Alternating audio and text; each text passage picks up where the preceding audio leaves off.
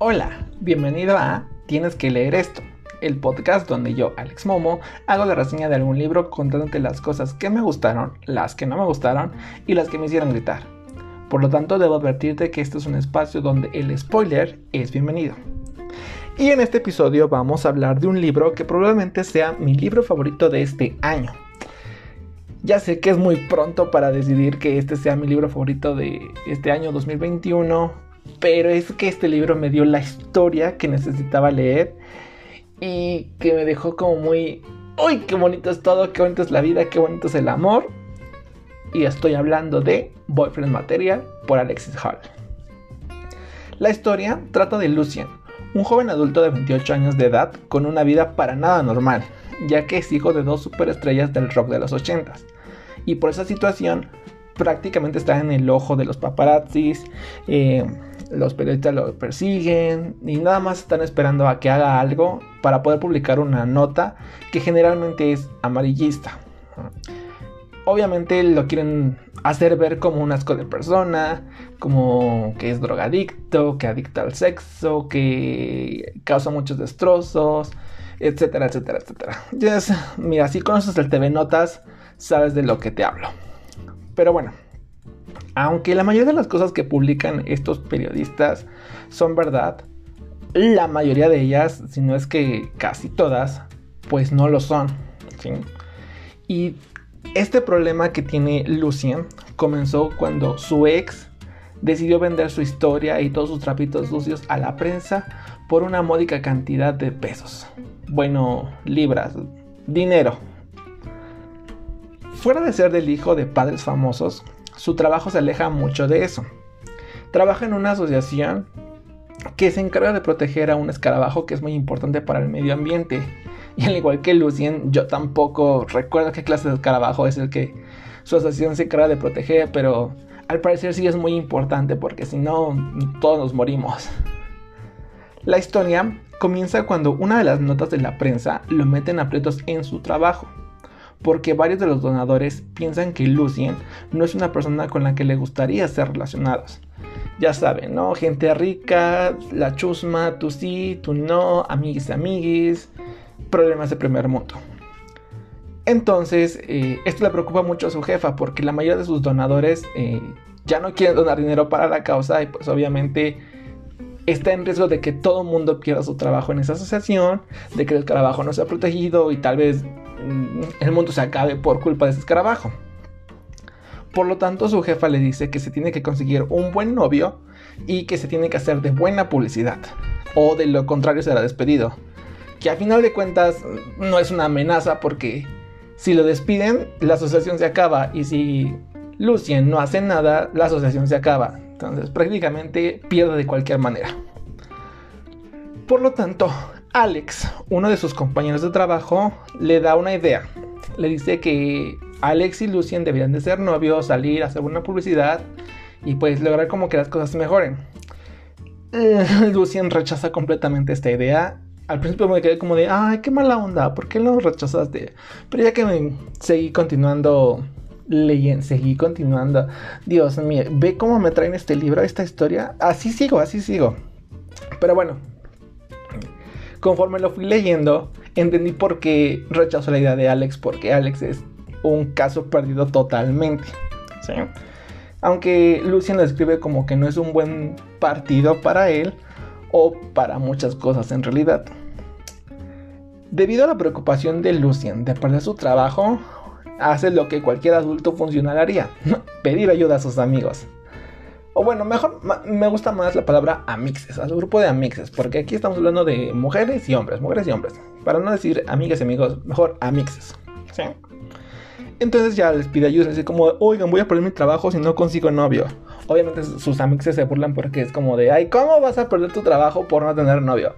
Ya les explica la situación, es como que, ah, nomás está muy feo este asunto. Y Bridget, una amiga muy especial, le presenta a su amigo Oliver.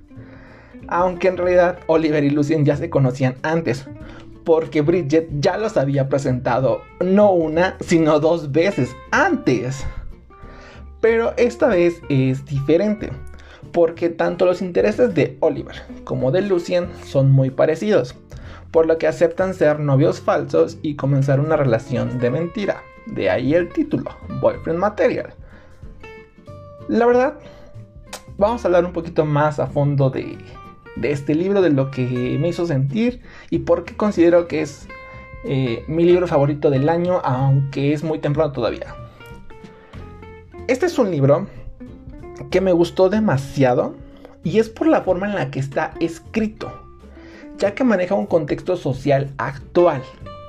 Vemos mucha diversidad, vemos que a mujeres, a hombres, vemos, vemos por ejemplo a hombres gay, hombres bisexuales, mujeres lesbianas, eh, personas blancas, personas morenas, personas negras. Vemos, eh, vemos, por ejemplo, a mujeres en posiciones de poder vemos a...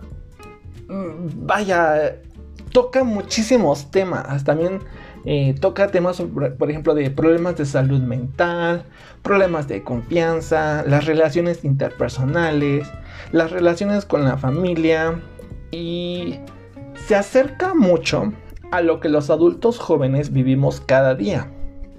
¿Sí?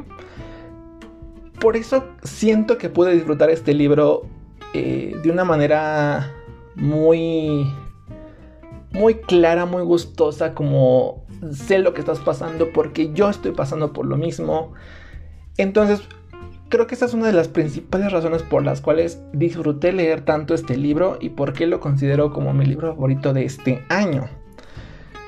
Además, espero eh, seguir leyendo eh, este tipo de libros con este tipo de premisa. Ahora, ¿por qué? Porque generalmente las historias que son para adultos jóvenes tienden a ser un, poco más trágicas o terminan con personajes que se sienten como adolescentes entonces eh, hablamos, por ejemplo, de que personas de veintitantos años y es como, ah, no quiero que me toque la mano, ay, ya nos, ya nos tomamos de la mano, me besará, no lo sé. Uh, entonces es como, son actitudes como muy adolescentes, que no digo que no estén mal, pero el mercado de los libros está llena de muchos de ese tipo de lecturas, ¿saben? Por otro lado, también tenemos más diversidad. Estamos encontrando a mujeres en posiciones de poder, estamos encontrando personas blancas personas morenas, personas de color. Incluso hay una pareja en donde los roles están invertidos, por así decirlo, ¿no? Donde la mujer es la que trabaja, la que provee, y el hombre es el que se queda en casa y actúa como, este, pues sí, señor del hogar. Entonces, me gustaría que los nuevos eh, libros o que las nuevas escritores se aventuraran a esta parte, ¿no? De empezar a cambiar los roles. Porque el contexto social está cambiando. Ya no queremos, ya no quiero yo leer libros de niñas adolescentes eh, del chico malo porque es muy sexy, que resulta ser un vampiro. Ya no quiero eh, leer sobre personajes que son muy imprudentes, que actúan, eh, que no actúan con conciencia. Ya no quiero leer historias trágicas, ya no quiero que sean los mismos personajes que sean blancos, heterosexuales, en donde todo sale bien. Ya no quiero leer ese tipo de cosas, o sea, por eso, por eso me gustó este libro, porque ya se siente como algo más real y la forma en la que lo presenta eh, lo presenta como es algo normal, es algo que ya está pasando, que a nadie le sorprende, es como, eh, está bien, está cool. Y creo que esta es una parte importante porque nosotros como personas lectoras, eh, no la vivimos en, entre palabras, entre páginas, y siento que muchas de las historias que leemos tienen esta facilidad o facultad para influenciarnos. Entonces, al, leer este tipo de historias, eh, creo que va a ser más fácil influenciarnos a nosotros y a las nuevas generaciones a tomar o adoptar otros tipos de, pues sí, de estilo de vida, de actitudes, el cómo nos presentamos ante la sociedad, ¿saben? Entonces tal vez sea momento de dejar ese tipo de historias que, de nuevo les digo, no es que no sean malas, pero el mercado está saturado de esto. Necesitamos cosas más actuales. Ya no podemos vivir en el chica, chica bonita que no se da cuenta y chico malo con antepasado trágico. ¿Sí? Ahora, rezando un poco más a la historia. Vamos a hablar específicamente de Oliver Blackwood. Oliver Blackwood, no sé cómo me siento con este hombre, porque según yo, él es mi nuevo novio literario. Pero eh, la verdad es que pensando las cosas un poco más, me di cuenta que en realidad yo haría muchas cosas de las que hace Oliver a lo largo de la historia. Entonces, estoy entre sí, entre no, entre como que, mmm, ¿qué haré? Pero pues, o sea, si a alguien le interesa saber cómo sería yo de novio, pues ahí tienen a Oliver.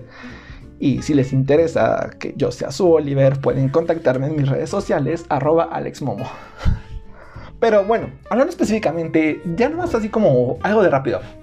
Hablando así específicamente de Oliver eh, Blackwood y sobre los novios literarios, la otra vez leí un tweet que decía algo de que si realmente te habías enamorado del el personaje o te habías enamorado de las cosas que las autoras escribían y que querían para otras mujeres o para otros hombres. Aquí no importa lo que te guste, aquí todo mundo este, eh, puede entrar y puede ser feliz, aquí no se juzga a nadie.